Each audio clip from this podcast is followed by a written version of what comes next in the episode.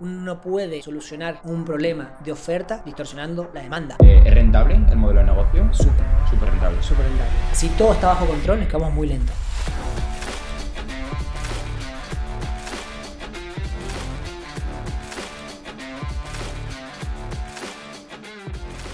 Bienvenidos a Marcando Diferencias. Hoy tenemos un pedazo de episodio porque estamos con un empresario que tiene una misión brutal.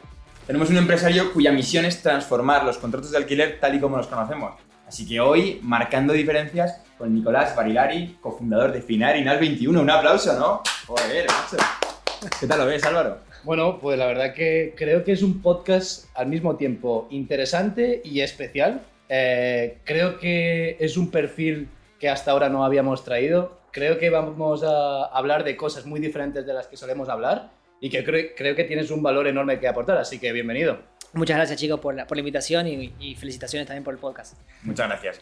Lo primero que te queremos preguntar para que la gente que no te conoce es un poco saber, esa pregunta siempre hacemos, ¿quién eres y en qué estás marcando diferencias?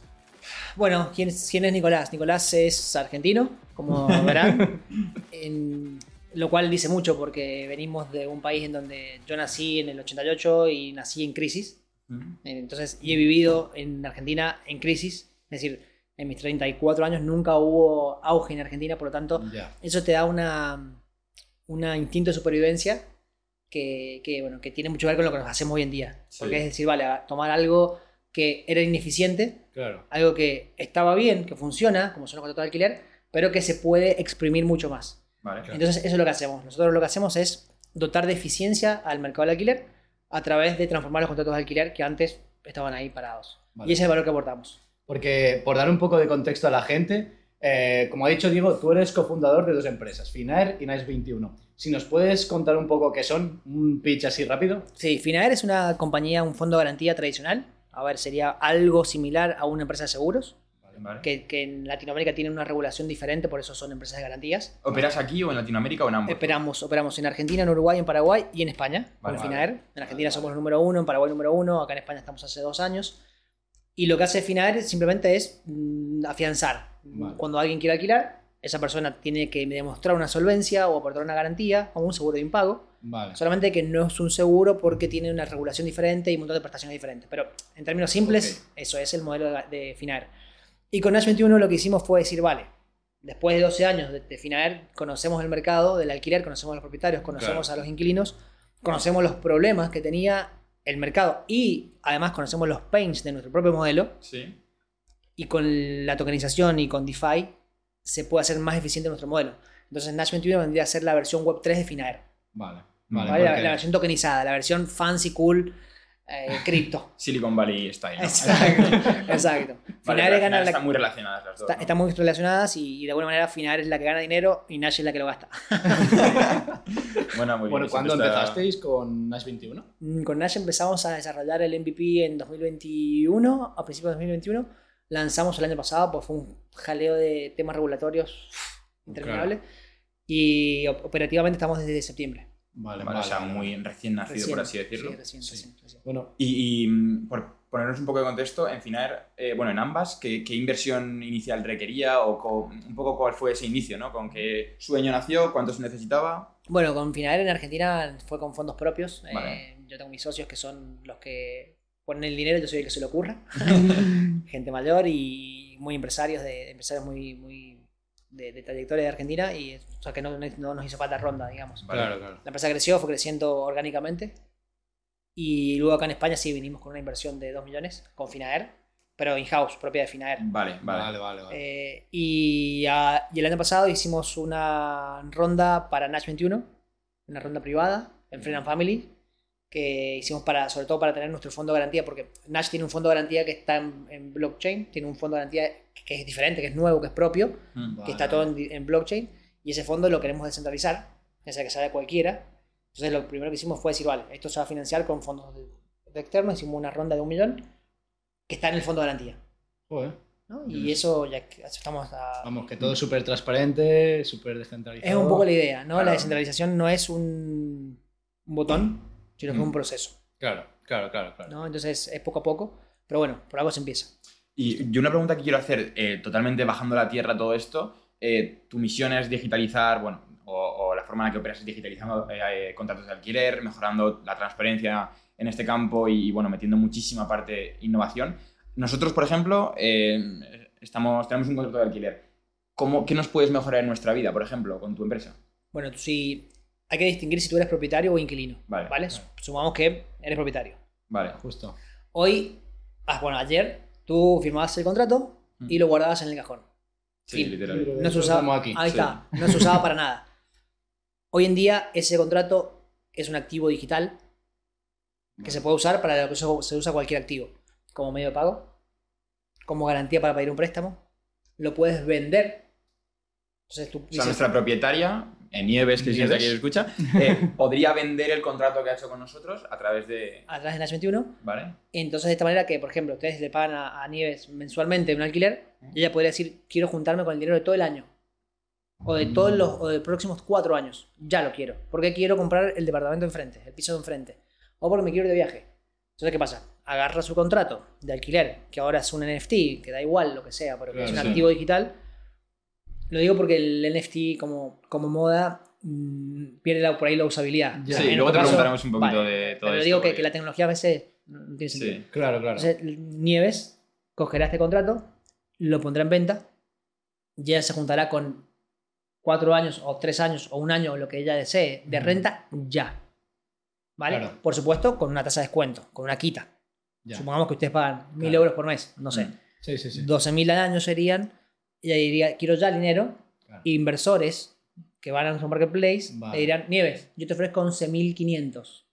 Yo te ofrezco 11.600, venga, bueno. Porque al final, eh, Nice 21 es como un marketplace. Es decir, por un lado tienes, por ejemplo, a los eh, inquilinos, por decirlo de una forma, y después te vienen inversores que, claro, se, se- se encuentran en vuestro, nat- en vuestro marketplace y ahí es donde hacen. Nash 21 es, es una complejidad, tiene una complejidad bastante interesante.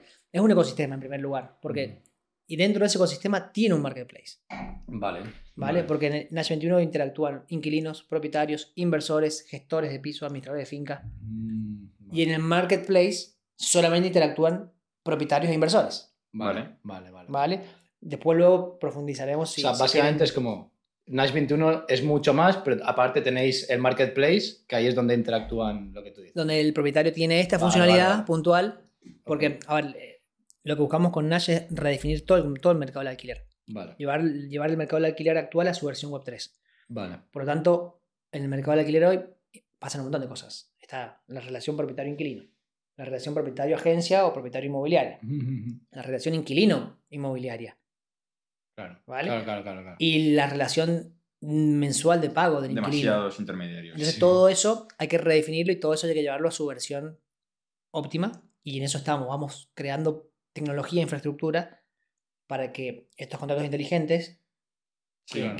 cada vez tengan más usos. eh, porque bueno, al fin de cuentas la idea es que todo sea en, en Web3, pero bueno, el, el- el- el público...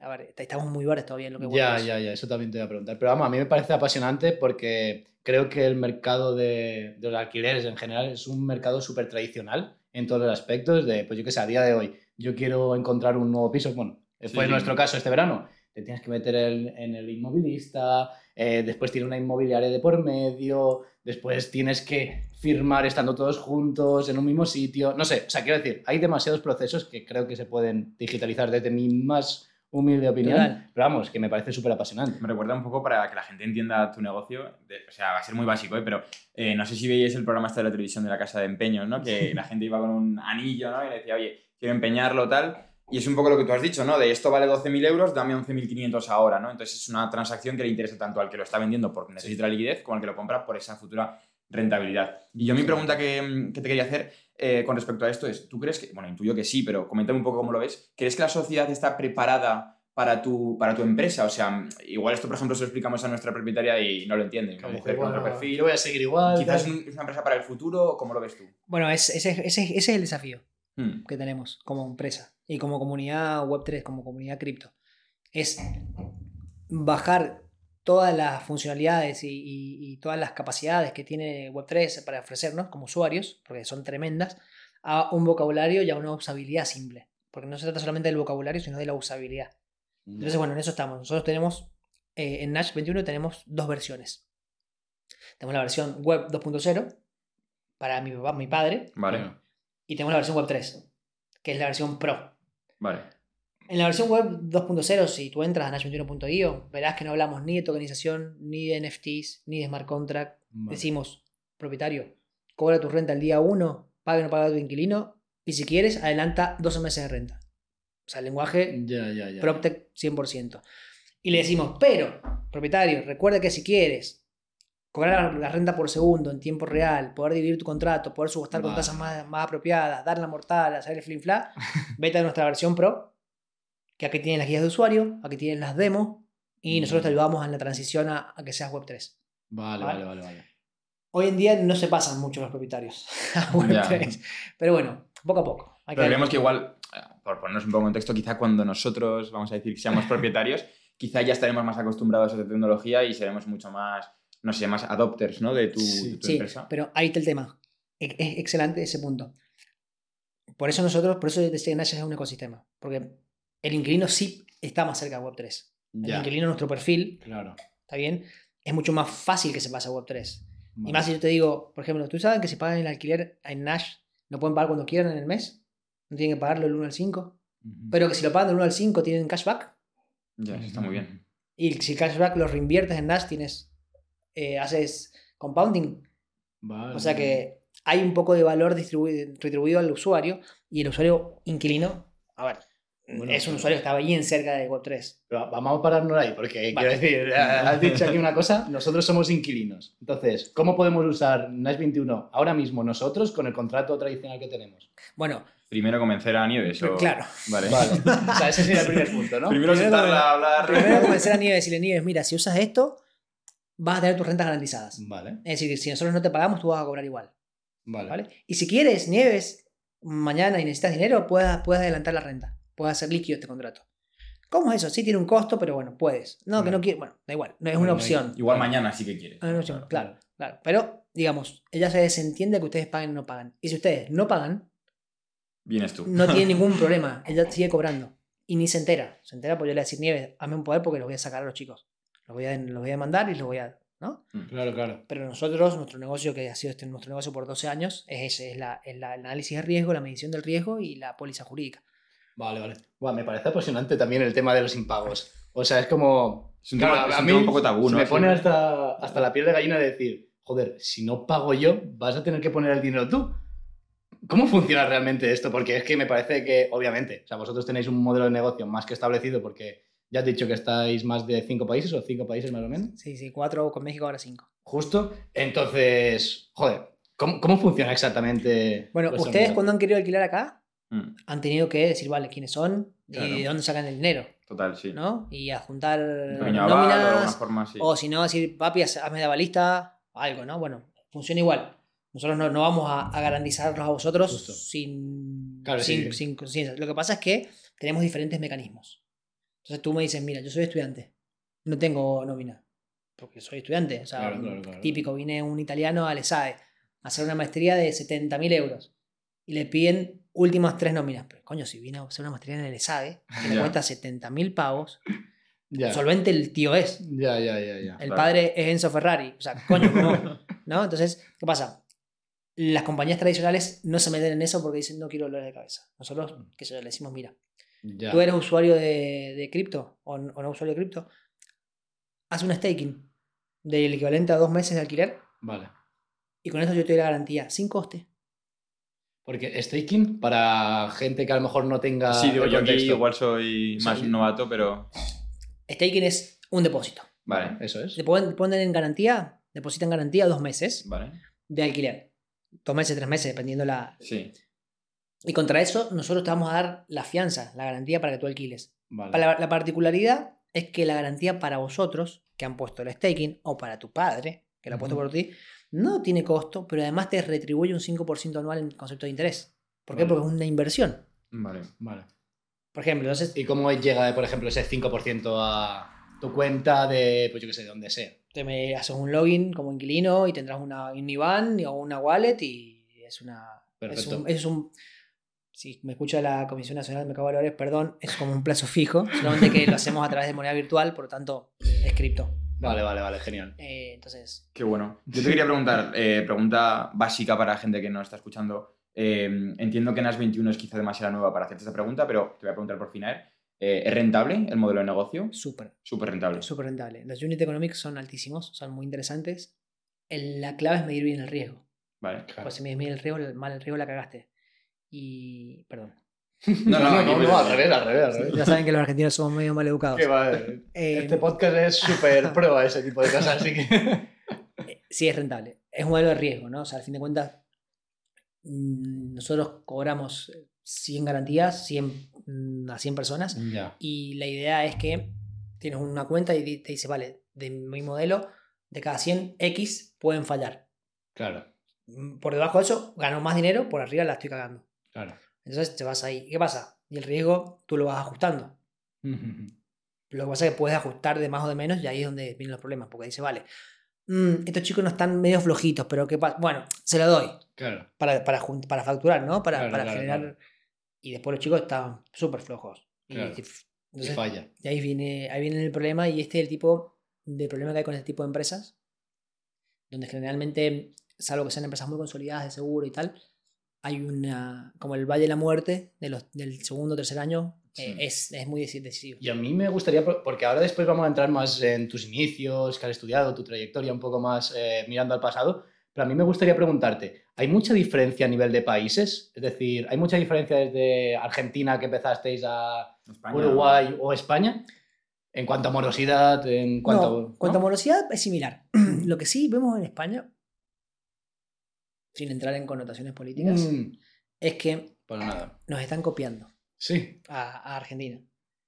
O sea, y eso cada uno haga la interpretación que quiera. Pero- Pero las decisiones que están tomando... Esto, ¿a tu, ¿Te refieres el- a tu empresa o no? ¿Te refieres No. a la forma de comportarse los Modelo social El, el- el mercado del alquiler Sí. es un mercado muy regulado.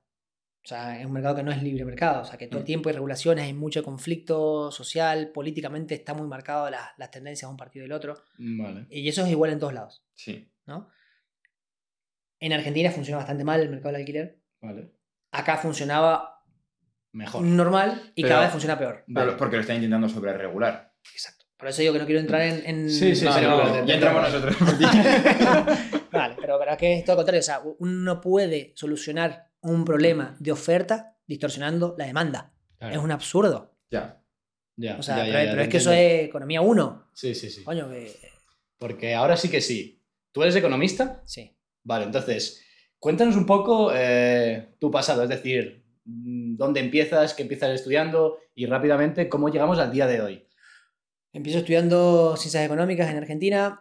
Me cabreo con la carrera, me voy, pongo a estudiar finanzas corporativas. eh, me, ahí en esa, dentro de la, de la universidad conozco la economía aplicada, estudio economía, me voy a especializar a Estados Unidos en finanzas.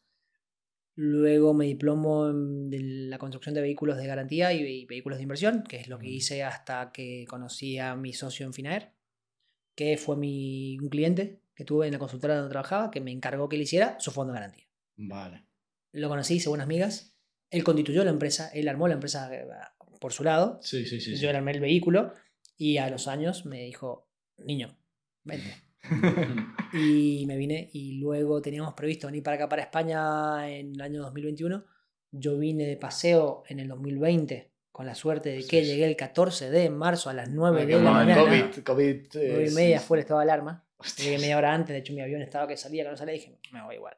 hostias. Me encerraron y como tenía tiempo, hablé con Oscar, mi, mi jefe socio, ¿no? Que es mi jefe porque al fin de cuentas es quien... Sí, sí, sí. la pasta. Exacto.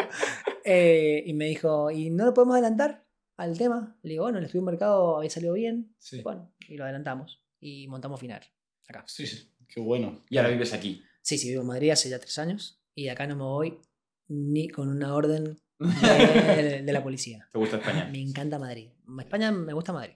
Vale. Ya, eso es verdad. Muy buena ciudad para vivir, la. Es, es muy parecida a Buenos Aires, ¿Sí? muy parecida en cuanto a la arquitectura, la ciudad, el movimiento, solamente que con las cosas funcionando, ¿no? y, y sin que te roben cada, cada una Ya. semana. vale, vale. Ya, es verdad que se valora mucho. Yo quiero aprovechar un segundo, pequeña pausa para la gente que nos está escuchando.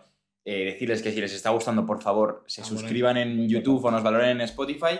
Sé que es un poquito de spam publicitario, pero a nosotros nos ayuda muchísimo y creo que además el podcast está siendo de una calidad brutal, así que no lo hemos ganado, ¿no? Pedirlo. Y, y una cosa importante que hay mucha gente que no sabe, en Spotify hay una campanita que si le das, pues cuando subimos el episodio te avisa. O sea, a mí me Muy encanta, yo siempre la tengo activada. Así que, bueno, si les gusta nuestro podcast, pues coño, darle a la campanita y os va a avisar. Así que, bueno, y en Instagram importante es que también subimos reels de todos los episodios. Eh, después sacamos como 3-4 clips y los subimos también siempre a Instagram y está bastante bien porque claro, igual no quieres escucharte el podcast entero, pero si nos sigues en Instagram ves como a lo mejor cachitos y si te parece interesante el cachito, Ya te acabas escuchando. el Claro, podcast. Claro, entonces eso también es interesante. Luego ya te- también te los pasaremos.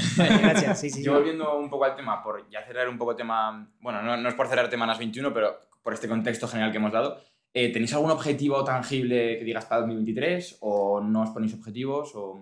Sí, sí, sí. Tenemos, a ver, nosotros ahora en, en Nash 21 no estamos orientados a métricas de conversión porque el producto es muy disruptivo y tiene más una etapa de evangelización y, y de product market fit, de encontrar el cómo hablar.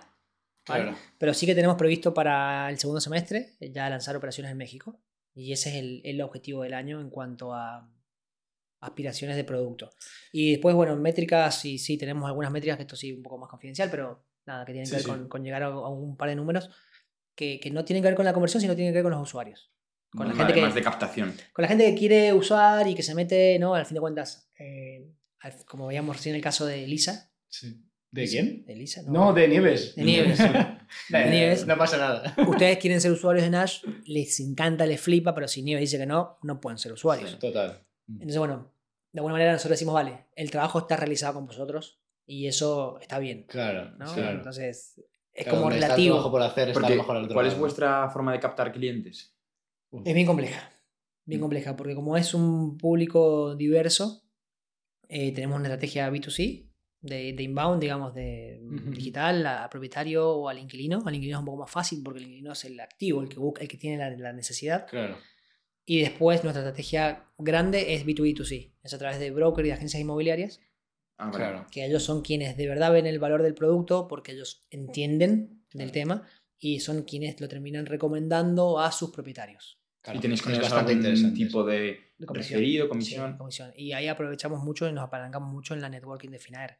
Ya. Porque, bueno, tenemos eh, todas, la claro, todas las agencias trabajan con nosotros y, y bueno, y eh, de alguna manera la parte de sois nuevo no la saldamos. Vale, Ya, Porque claro, es claro. nuevo esto, pero nos conocen. Claro, claro. A mí es que lo que me, eh, me apasiona mucho y me, me sale, un montón de preguntas es, es que es una empresa súper nueva, es decir, Nice 21 es súper disruptora. eh, entonces, ¿cómo es empezar de cero una empresa tan nueva en un mercado que a lo mejor eh, todavía le falta por madurar? O sea, ¿cómo son los primeros pasos? ¿En qué os enfocáis al principio? Es que lo veo muy difícil. Uf, es, muy divertido, Sí, pero ¿no? es un poquito estresante en el sentido de que eh, como no, no tienes ni una empresa que no, no hay una competencia directa Claro. que puedas imitar o que puedas aprender, Sí, incluso vas de ejemplo, ¿no? de ejemplo, vas aprendiendo a, a pegártela. ¿no? Claro. Nosotros tenemos un dicho, por suerte en, en Nash tengo dos socios que son unos locos, que, que son peor que, que yo y que tienen un, un dicho que lo tienen en la pared, que es, si todo está bajo control, es que vamos muy lento. Joder, ¿no? qué buena esa. Entonces, entonces digo, coño, bueno, bueno, no necesariamente, no, no, sí. Si todo está bajo control es que estás muy lento. Porque Desgraciadamente es verdad. es es verdad. que, entonces Ya, pero- vas ahí pegándotela. ¿Qué para acá? No, pum, venga, para allá. Joder, me gusta un montón porque quiero decir, tú a esto a lo mejor se lo dices, este lema se lo dice a una empresa súper establecida y dice, a ver, Mm, sí, vamos a ver. cual. Entonces, este contraste, de, de startup, crecimiento. y- justo, tal Sí. cual, ¿eh? Eh, A mí me gustaría preguntarte, ya por aterrizarlo un- todavía un poco más, eh, ¿cuáles son, por decir una forma, las fuentes de monetización? Porque imagino que habrán muchos tipos de monetización en vuestro caso. Entonces, si nos Mm. pudieses decir como las principales fuentes de monetización de, bueno, Nash 21. en- este Sí, caso. sí. de- a ver, de, de Nash 21, que en realidad es lo mismo que Finar. Vale, sí, sí, pero... Está la prima de riesgo, la garantía, el Vale, fee, sí, sí. porque pagan ustedes o, o, vuestra propietaria, no me acuerdo el Sí, nombre, Nieves. Nieves, por, por asegurarse la renta. Luego hay una, una prima del marketplace por cada vez que se compra o se vende un, un contrato, Claro. un modelo de marketplace tradicional. Y luego está, nosotros tenemos nuestro fondo de garantía, que está descentralizado y demás, que ese fondo de garantía está invertido. O sea, es dinero que, está, que tiene la, la función de hacer de garante de obligaciones que se pueden incumplir, pero mientras eso pasa, está trabajando. Vale, vale, vale. Y esa, eso genera un rendimiento.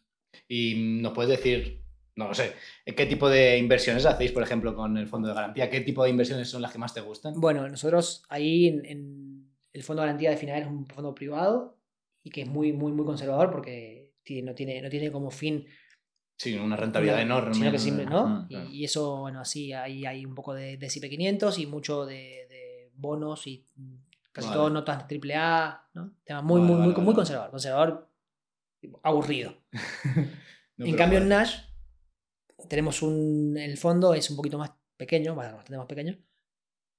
Y si bien no puede tener exposición a activos volátiles, es decir, no puede tener Bitcoin, Claro, claro. porque no está para timbiarse la, la- la- Claro. la pasta.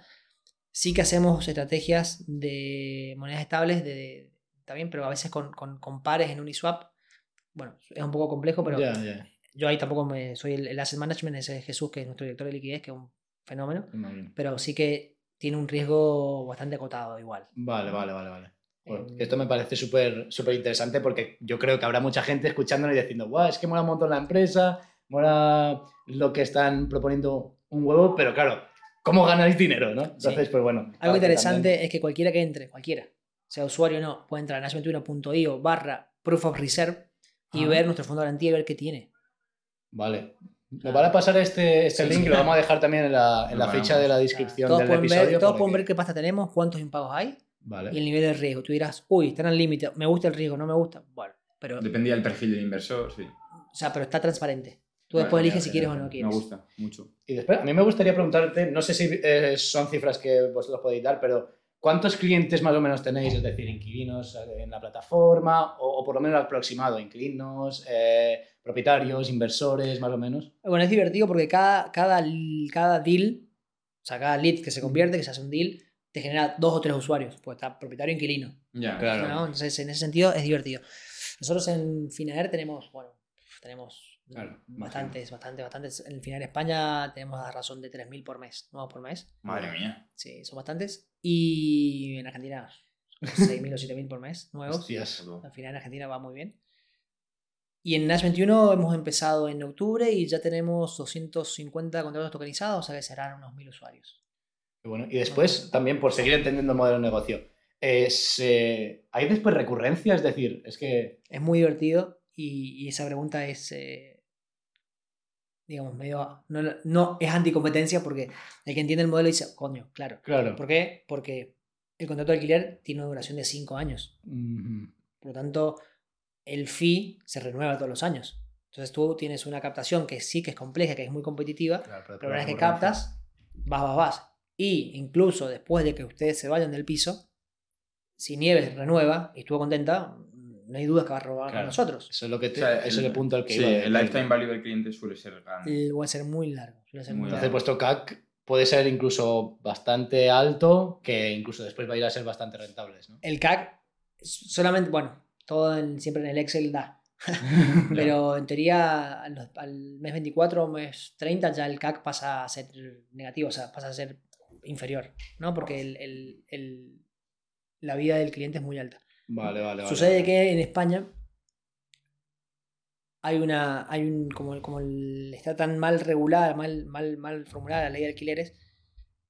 El, contrato es por un año, pero en realidad es por cinco. No recuerdo exactamente, pero seguro que no más de un 15% de los contratos de alquiler en España llegan al quinto año. Mm. ¿no? Eso Mm. tiene sentido porque nos mudamos antes. Sí. Claro. Y entonces eso hace que, bueno, que se genere cierta incertidumbre a veces en, en- en eso, ¿no? En las renovaciones y tal. Porque yo por matizar eh, esto rápidamente, o sea, si no me equivoco, eh, es como que tú firmas el contrato de alquiler, lo firmas a lo mejor por un año, pero si quieres renovar el contrato, tú como inquilino puedes hacerlo directamente, ¿no? Sí, la renovación Es automática, Vale, justo. salvo que expresamente digan que que no. Vale, vale, vale. Correcto. Vale, y yo por terminar de dar un poquito de contexto, em, tema de tus empresas, número de empleados, una facturación aproximada para que la gente entienda quizá el volumen del negocio que nos puedas A dar. nivel corporativo, a nivel global. Eh, sí, global, global. Bueno, a nivel global tenemos más de 280 empleados. Todo el mundo. sea, en Argentina y todos los Aquí en. España hay gente trabajando. Acá en España somos, entre Nashi y Final somos 45. Joder, Madre casi mía, nada, eh. ¿eh? Y con la, sí, con la seguridad social como está, Sí, sí, exacto. me, me siento así. Bueno, Y facturación, bueno, ese dato es un, poco, un poquito más abstracto, pero bueno, Sí, bueno, Eh, lo que quieras. es, es divertida la facturación. claro, tú meter ahí un intervalo y Lo que, pasa es que, lo que pasa es que en pesos, Ah, bueno, claro. o sea, por ejemplo, en Argentina, el- el- eso es muy difícil de pasar a dólares. ah, bueno, claro, claro, es verdad. Es verdad, es verdad. Tampoco diría. Yo creo que a nivel volumen del negocio, sabiendo que hay 200 y pico empleados, También todo el mundo se puede hacer una Afecta- idea de que es un negocio grande. afecta mucho la- el tema de la moneda, la inestabilidad de la moneda, por ejemplo, en Argentina. ¿Ha puesto un negocio? Bueno, en Argentina todo el modelo de negocio, cualquier modelo de negocio que hace un emprendedor, o sea, ser emprendedor en Argentina es una profesión de, o sea, si ser emprendedor es de alto riesgo, en Argentina directamente es de loco. Tú, tú haces una previsión, acá en España haces un VP, que te haces a 5 años, y bueno, más o menos inflación, tel, tasas, va. En Argentina tienes una inflación del 100% al año. ¿Vale? Pero en el mía. medio de esa inflación del 100% al año, que acá es un escándalo al 10, Ya, y claro, y aquí la gente nos hemos quejado por, por No, tener un 9 al 100, en el medio te encuentras con que durante el año la moneda se devaluó, o se evaluó, o sea, se Claro, claro, claro, claro. un 20-30% de un día para el otro. Entonces, ¿qué pasa? Si tú tienes proveedores o acreedores en moneda dura, a veces te, te come el negocio. Es decir, yo Joder. tengo un margen del 10%, ¿no? Supongamos, Mm. en dólares. Si me, me devaluaste la moneda, no solamente me comiste el margen, sino que me, me tiraste para abajo. Entonces, ¿Qué pasa? Todo se hace a la fuerza medio especificado. Y como se hace todo especificado, todo se hace ya teniendo en cuenta una inflación que todavía no pasa. Entonces, como todos, o sea, tú dices, bueno, voy a facturar este año tal, pero con la inflación va a ser tanto, y eso genera como una especie de inflación crónica. ¿no? que es una de las cuatro fuentes que tiene la inflación en los libros de economía tradicional, que es la inflación que todavía no pasa. ¿no? Ya, Se- no se llama de esa manera, es más técnico. Pero es tipo como, ya sé que la inflación va a ser tanto, Sí, venga. sí, pero actuaría con un miedo o con una previsión de Joder. inflación antes de que llegue, lo cual aumenta la propia inflación. Es que, Eh, tú- tú- es que era acojonante. Si ya tener un negocio es jodido, que ya Sí. tienes que pensar en mil cosas y también tienes que tener en cuenta que del dinero que ganas tienes que calcular que eso va a perder un valor, que no sé qué. Por eso la- el, cualquier emprendedor argentino termina siendo economista, o, o sea, no economista de profesión, digo, economista de facto, ya, ya, ya. porque o te apañas o te la pones de poncho. Me encanta. expresión, sí, argentinas me encantan. Y ya por cerrar este tema, ¿la gente sale mucho de Argentina para emprender en otros países o directamente no? ¿Cómo es la situación? eh? Bueno, yo creo que sí, no, no, no sé con certeza, no, no. Pero sí creo que hay mucho, yo conozco mucho emprendedor argentino en otros lugares Claro. y, y- y todos con la misma, por ahí, en la misma atributo, la misma característica que es, bueno, esto. Por ahí sacar un poco de, de sacar agua a las piedras, ¿no? Lo que se dice, o por ahí ap- apañarse con poco. Sí, sí, sí, sí, ¿no? justo. Entonces, por ahí no sé. Ahora, este, este tema que ha habido en 2022 respecto a las valoraciones respecto al, al cierre del grifo por parte de los VCs, nosotros no nos. No, es que no da igual. Porque estamos acostumbrados a, a- a administrar escasez. Entonces, es como, venga, va, este año no va a haber pasta. Bueno, va. Tic, tic, tic, tic, tic, tic, tic. O sea, se recorta acá, pim, pum. No es algo que, es algo que te hacíamos todos los años en Argentina. Hostias. Vamos, que. Ya, es otra capacidad de ese ejercicio- que- también tiene su parte negativa, porque a veces te limita la expectativa de crecimiento porque vienes limitado por Argentina. Mm, Ya. Entonces no te la crees. Dices, tú no, no, pará, estás en Europa, puedes crecer a un por tres, un por cuatro. Ya, ¿no? ya, ya, ya, ya te entiendo. Entonces, vienes, es- tiene sus pros y sus contras. No, pero joder, me parece, vamos, tan difícil Sí, al mismo tiempo, tan admirable, de verdad, sí. que. De verdad que enhorabuena, ¿eh? Por, por todo lo que vas consiguiendo. Eh, bueno, y que lo hemos pasado por arriba. ¿Cuántos empleados has dicho que, que teníais? Bueno, con 200 y 200, pico, ¿no? 280 más o menos. Bueno, pues Nicolás dirige a 280 empleados. O sea, 280. Bueno, hay equipos. hay equipos. bueno, sí, pero por ser un poco más sensacionalista. La verdad que eh, nos, nos- vamos, te admiramos por el trabajo que Sí. estás haciendo, sobre todo en un sector tan revolucionario, tan innovador, ¿no? Eh, viniendo de otro país, o sea, la verdad que tu historia es espectacular. Y yo creo que mm, no hay nadie mejor que tú, ahora mismo en esta sala, para que nos comente un poco de la opinión, que a nosotros nos interesa mucho preguntarte. Eh, en el mundo ha habido todo este, no sé cómo decirlo, malentendido, eh, situación muy extraña en torno a los NFTs, en torno a las criptos. ¿Cuál crees que, cómo defines tú este problema, esta situación? ¿Cuál es tu opinión al respecto? Yo estuve, a ver, la, la he pasado bastante mal, no porque, no por, porque nosotros nos haya impactado, porque tuvimos la, de alguna manera la suerte de que nuestro modelo es un poquito diferente a, ahora vamos a entrar a, a por qué la han cagado Sí. nuestros compañeros, sino porque a- a- también porque al ser tan nueva la empresa, no teníamos eh, suficientes clientes como para cagarla. Pero digo que podría haber sido mucho peor. No por temas financieros, sino por la adopción. Es decir, uno se gasta la pasta que no tenemos en generar evangelización, en generar eh, un nombre, en generar... ¿Y qué pasa? Mm, Viene un colega o un, compañero del ecosistema, de X o quien sea, Sí, sí, sí. y, y te tira la adopción un año para atrás. Es decir, un, mi- un primo que estaba por, por hacer usuario de Web3 o que estaba, ah, mira qué cripto. Otra vez, un año. Justo. Entonces, es bastante triste. Pero, pero, esto es técnico. Pero es que tiene que ser conocido. No, no, no. El problema de lo que ha pasado es justamente que con, con las empresas que, han, que le han cagado es que las empresas que no son de verdad de DeFi, no son de Web3, Claro. lo que ha fallado es el modelo de la banca tradicional llevado a cripto. ¿Por qué? Porque lo que ha pasado ha sido que han especulado con dinero de los clientes. Y eso no es cripto. ¿Por qué? Porque el usuario de Web3 verdadero, o sea, Claro. el- el- el- la propuesta de DeFi Mm. de las descentralizadas, finanzas descentralizadas, es que tú eres el dueño de tus, de tus, de tus monedas y Ujú. tus llaves. Eso nunca habría pasado en un modelo descentralizado. Pasó en un exchange, en varios exchanges, diferente a lo de Luna, que eso sí fue una putada del ecosistema. Pero lo que pasó con FTX y, y los demás exchanges ha sido esto, que, que es el, el modelo bancario tradicional. O sea, el, el- el neobanco cripto que mm, toma depósitos y Sí. se timbea la, la pasta de, que, no, es de- que no es de él.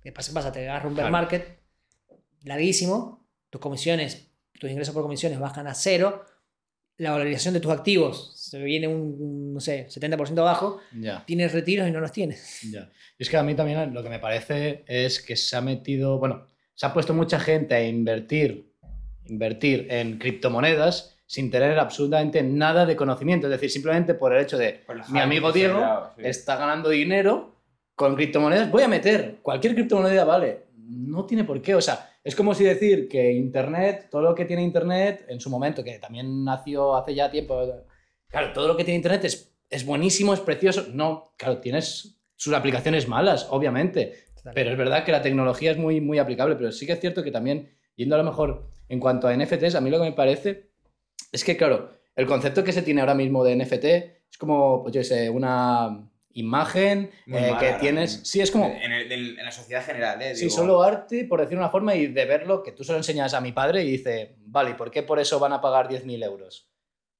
Y ni yo sé explicárselo, porque yo sinceramente no veo el valor real. Pero claro, vuestro negocio, Se dices, estas cosas, vale, sí. es un NFT, claro, ¿y cómo le explico yo a mi padre que lo mismo que le estaba enseñando, que era una imagen de 10.000 euros que no sirve para nada, en mi opinión, en vuestro caso, sí que tiene un valor detrás? O sea, eso a mí me gustaría que lo plasmases en, en ejemplos de aplicaciones reales de NFTs. O sea, Bueno. eh, tienes vuestro caso, pero habrá muchas más, claro. Total, total. Lo que pasa es que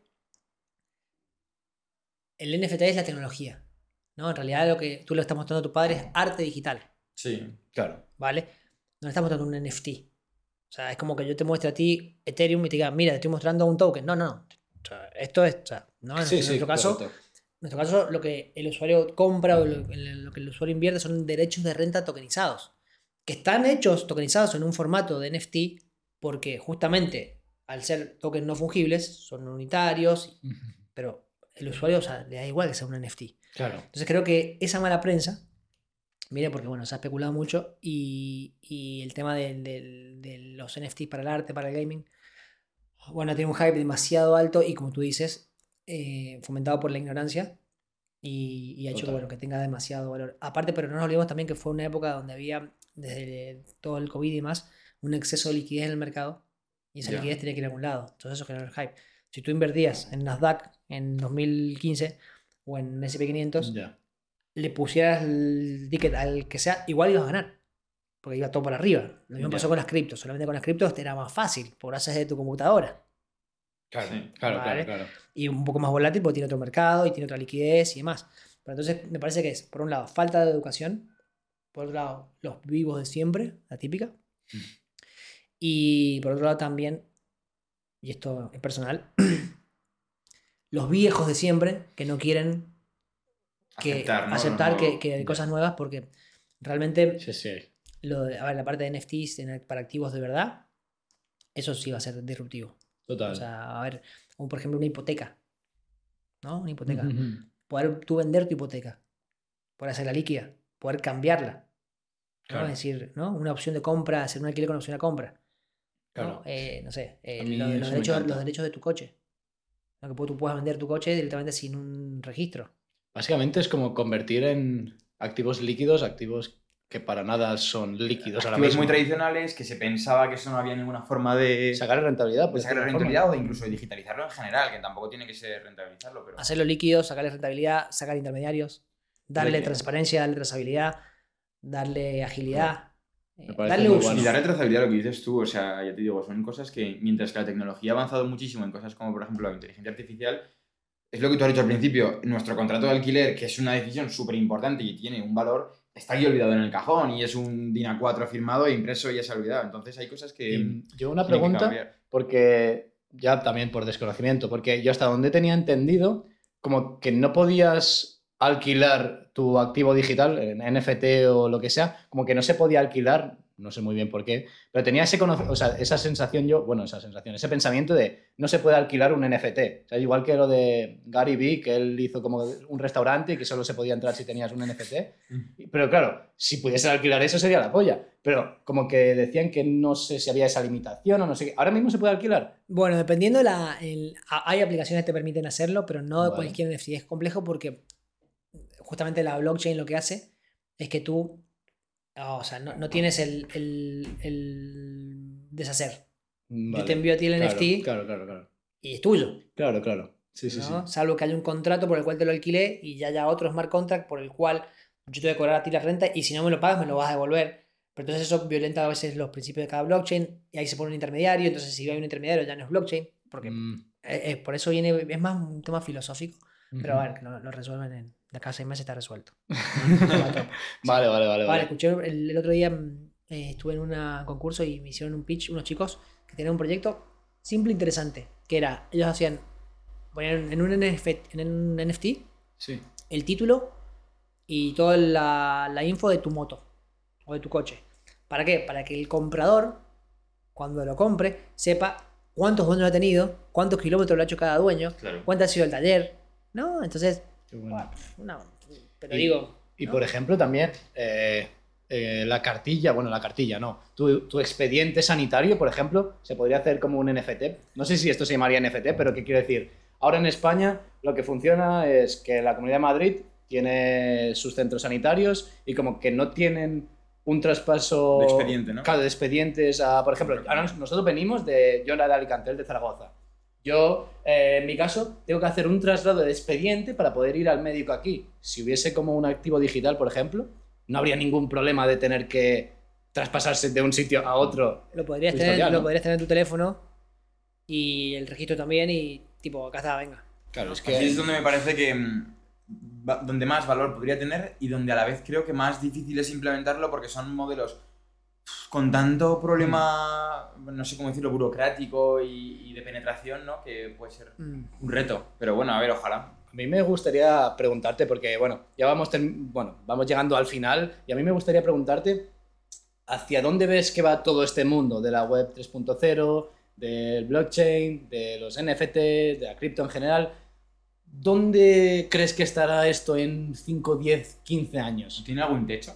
Claro. Si, si, si me haces la pregunta, pero en vez de decirme 5, 10, 15 o 20, me dices un número, te digo Cinco. 5. Yo creo que cada 5 años, y esto es súper personal, ¿Vale? vamos a estar muchísimo más, ah, con una adopción muchísimo más may- mayor, por supuesto. Pero creo que va va a llevar más de 5 años. Vale. ¿Por ¿Cuánto qué? Porque- dirías tú? Vale. 10 ¿Dónde años, estará? 10 años seguro que sí. ¿Dónde estará en 20 años? Bueno, en 20 todo tokenizado. De hecho, hay una previsión del Sí. Fondo Monetario del Banco Mundial de que para el 2027 el 10% del PBI mundial va a estar tokenizado. El 10% del Eso. PBI mundial es mucha pasta. No, no, no, claro. Es mucha pasta. Lo que pasa es que el problema no es el- del o sea, no es que falten emprendedores, no, no es que falten ideas, no es que falte pasta para emprender, sino que lo que falta es adopción. Y la adopción este año va a pegar un, un- a mi modo de ver, un, va, a ser, va a tener un, un Repunte, break-even para arriba. ¿Por qué? Porque por fin se ha resuelto el tema del Metamask. ¿Vale? Parece una chorrada, pero ¿Del meta? de Metamask, de, de la, de la wallet, ¿vale? A partir de este año ya están habiendo soluciones que te permiten usar Web3 sin tener tu MetaMask. Es decir, básicamente tú eres un usuario de home banking, ¿vale? Pero Sí, está sí. interactuando con la blockchain. No te Claro. enteras. Eso estaba, hoy no pasaba. ¿no? Vale, hoy tenías que ir a un. Hoy, si querías interactuar con cripto o con Web3 sin tener tu propia MetaMask, tenías que ir a un exchange centralizado, que es justamente Sí, sí, lo que queremos combatir. ¿no? Un banco, un neobanco, que es lo que Sí. queremos. Que es como, estás intentando llevar toda la descentralización, pero pasas por centralización, ¿no? Entonces, Vale. ahora con estas soluciones que vienen, donde vale, tú vas a tener tu, tu dinero, lo vas, a tener, lo vas a tener tú en tu wallet, solamente que no te enteras, entre comillas, que tienes una wallet. Porque la- las capas que están armando de infraestructura te permiten tener identidad digital, un montón de cosas que hacen, ¿vale? Entonces, eso está, esto, esto que te estoy contando es novedad de, de este mes. Ah, qué bueno. Pero, pero va, Mm. eso va a generar mucha más adopción. Claro, porque también tampoco hay necesidad de que el cliente final a veces entienda o sepa que tiene que tener una wallet, porque no lo va a entender. Entonces es mejor darle la tecnología totalmente asumida y oye, esto es como son las cosas Aplicables las cosas. aplicadas. Nosotros, por ejemplo, estamos ahora desarrollando la versión 2 de Nash, que si todo bien la vamos a lanzar en mayo junio, que es esto, es un... ya no, no quiero dar muchos detalles, pero es básicamente una versión y el tester, el QA de esa versión, Sí, sí, sí. es mi papá, literalmente, bueno. que tiene 65 años. Qué Y bueno. digo, papi, a ver, ve, venga, va, compra cripto, paga el alquiler, vende tu NFT. A ver, tic, tic, tic, no, difícil, otra vez, Vale, vale, vale. Qué bueno. ¿no? Y eso antes no se podía hacer porque no había tecnología para hacerlo. Claro. O sea, era Yo imposible. creo que por ahí tiene que pasar 100% de esto. A mí, antes de entrar en las preguntas rápidas, que hacemos una ronda para terminar, dos preguntas. Eh, la primera, ¿tú eres de los que apoya Bitcoin? Sí, pero no soy maximalista. Vale. No soy ¿En qué te refieres exactamente? No, no tiene... No soy fanático de Bitcoin. O sea, Vale. sí. ¿Ves a un ver, valor? O sea, sí, sí, sí. A ver, lo apoyo a tope y soy Claro. Bitcoiner de, de siempre. Claro. Mm, digamos, por la no- tecnología, ¿no? pero, Porque pero está- también me gustan otras blockchains y también me gusta Ethereum muchísimo. Porque tienes, viste, tu ciudad que tienes el que es Bitcoin y nada más que Bitcoin. Ya, ya, ya, ya. ¿no? ya. Y, y hay como una rivalidad entre los que son súper pro Ethereum y nada más que Ethereum. Claro. Un poco si eres del Madrid y del Denominados Barça. maximalistas, ¿no? Vale, Vale. vale, vale, vale. No, sí, sí, Vale. Bitcoin a tope. Vale, esa es la primera. Y la segunda, yo creo que habrá gente que nos está escuchando y diga, joder, son temas súper interesantes, son temas que seguro que en un futuro van a tener una relevancia enorme, nos incluimos, pero nos falta conocimiento. ¿Dónde tú dirías que nos podemos formar, eh, ganar ese conocimiento a lo mejor que nos falta en todo este mundo, mundo que me parece alucinante? O sea, si tuvieses que dar tu... A modo sé. de chivo lo hago porque aparte tengo Sí. buenas referencias porque aparte yo he estudiado ahí y tengo mis socios que son formadores Ajá. y sin lugar a dudas ah, hay dependiendo tu- el nivel que tú quieras tienes puedes hacerlo con Arnaud mi amigo de Master Academy Vale. que, que ellos están con tienen un montón de proyectos incluso han lanzado. Mi socio Miguel de Tutelus donde Tutelus es la- una comunidad de, de, de Web3 de donde ahí han salido un montón de proyectos Web3 es decir son verdaderos builders. Han construido Nash 21 Rintal Semcoin Fit Token proyectos que o sea, que no es teoría es práctica pura. Sí. y por supuesto también ahora en CryptoPlaza Vale, vale, vale, vale. Muy bien. Yo creo que podemos pasar a la sección de preguntas rápidas, si lo ves bien, que esa es Sí. una sección que hacemos de 5 o 6 preguntitas que te vamos a hacer un poco rollo lanzadas así rápido y tienes que responderlas sin darle muchas vueltas, ¿no? Son como más Sí. para preguntas rápidas. ¿Quieres empezar tú, Álvaro? Dale. Eh, el primero, un país donde te jubile- jubilarías. a Estados Unidos Vale. ¿En qué parte? Chicago ¿Por algo en, porque te gusta? Me por- encanta Chicago. me, encanta, me encanta Estados Unidos, solamente que la cultura no tanto y para currar hoy no, no, prefiero acá. Vale. Vale. En, que- en pocas palabras, ¿qué dirías a una persona de 60 años ahora mismo que reniega del uso de los NFTs, que no lo entiende para nada? Uf, perdón, me Es complicada, ¿eh? Qué bueno, que, que está bien. O sea, no le- porque te- me quedé pensando, le digo que se capacite. Ya, 60 años para mí es como, uf, Ya es complicado. digo, si no lo quieres entender, no pasa, eh, no sí. pasa nada. O sea, Otras generaciones quizá lo hacen ya. Y por ejemplo, por, por cambiar la pregunta, si, si le tienes que explicar, sin ir más lejos, a tu padre a qué te dedicas, por ejemplo, con Nash 21, ¿cómo se lo explicas así para que lo entienda? le digo así, simplemente le digo, ¿viste el contrato de alquiler que tenés guardado en el cajón? Bueno, ahora lo puedes usar para diferentes cosas. ¿Cómo que? Lo puedes usar para pagar. Perfecto. Fin. ¿Cómo? No, tú no te importa. ¿Qué quieres hacer? ¿Quieres comprar una casa? ¿Quieres comprar un coche? ¿Quieres, ¿Qué quieres? ¿Pagar unas vacaciones? Usa Benanash. Vale, Vale, perfecto. me parece perfecto. ya- Me, me- me gusta mucho. Ahora, ¿dónde te ves en cinco años? Aquí en Madrid, por supuesto. Y ojalá que conversando con ustedes y diciendo, vale, llegó la adopción de Web3. Qué bueno. Invitándonos a algún evento ¿no? que hayáis hecho para celebrar. O ustedes invitándome a una super gala. Mutuo, hacemos las dos cosas. Eso, eso. Vale, esta es una pregunta que nos gusta mucho hacer. Eh, un error que cometiste emprendiendo. Uf, Entiendo que puede haber muchos. Uno No que te marcó que dirías, este lo digo para que nadie le pase. eh, ser demasiado idealista, demasiado Vale. purista. Eh, de hecho, nos pasó, me pasa todo el tiempo. O sea, solamente que no, no, no con tanta gravedad porque uno va aprendiendo. Sé que tiene que ser corta, pero que. ¿no? No, sí, sí. No, tranquilo. Hicimos, hicimos una página de Nash 21, la primera página de Nash 21, que la hicimos con una agencia. Son los mejores, son los mejores de España haciendo Web3. Y claro, y venimos todos de la matemática, de la economía, y la página era súper deep, Ya. daba vueltas, todo, pum, geometría sagrada. La lanzamos y vino Gaby, nuestra socia, que ella baja negocios, es más fintech, me dijo, ustedes están locos. Esta página no la entiende nadie. Ya. La cambiamos. Y pasamos a la página actual que tiene toda una comunicación mucho más amena. Entonces, ¿qué pasa? El idealismo Ya. nuestro, es decir, puro DeFi, Esto lo va a Web3, entender, sí. matemática, la- la- Ya. o sea, a fin de cuentas, la conclusión es siempre hacerlo simple. vale, ¿no? vale, vale. Qué Dejarlo bueno. simple. Qué bueno, qué bueno. Ahora, ah, nos gustaría preguntarte, ¿último libro que has leído o podcast que has escuchado? Bueno, escucho mucho a Jordan Peterson, un podcast, me gusta. No, Y, sí. y el último Mm. libro que he leído, he leído, estoy leyendo... El último libro que leí fue Web3 para inquietos. Te lo ¿Lo puedo- Sí, recomiendas? sí, ¿Sí? 100%, fija, fija. Ah, dejaremos también el link de Sí, Amazon. Para de, gente que de- les- les esté de. Miguel Caballero, sí. Qué bueno. Vale, y esta última pregunta que te hacemos, un consejo que nos darías a nosotros. Y con nosotros entendemos a nosotros o a cualquier persona que nos esté escuchando, que tiene un perfil joven, ganas de emprender, em, Mucha actitud- ambición. sí, ambición, actitud curiosa. ¿Qué consejo le darías o incluso a ti mismo hace unos años, no?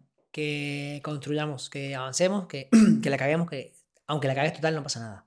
O sea, O sea, atrevernos, ¿no? eh, claro, es que el peor escenario siempre es mucho mejor que no hacer nada.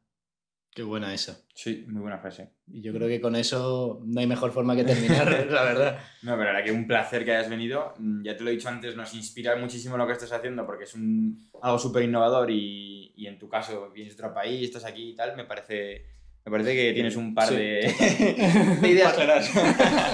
pero... Y un par de huevos también.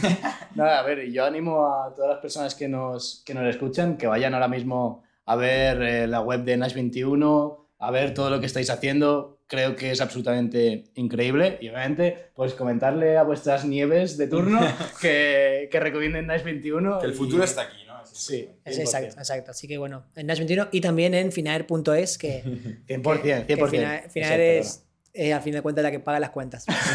La que invita a las cenas. exacto. Así Bueno, que nada, muchísimas muchísimas gracias. No, gracias chicos por la invitación.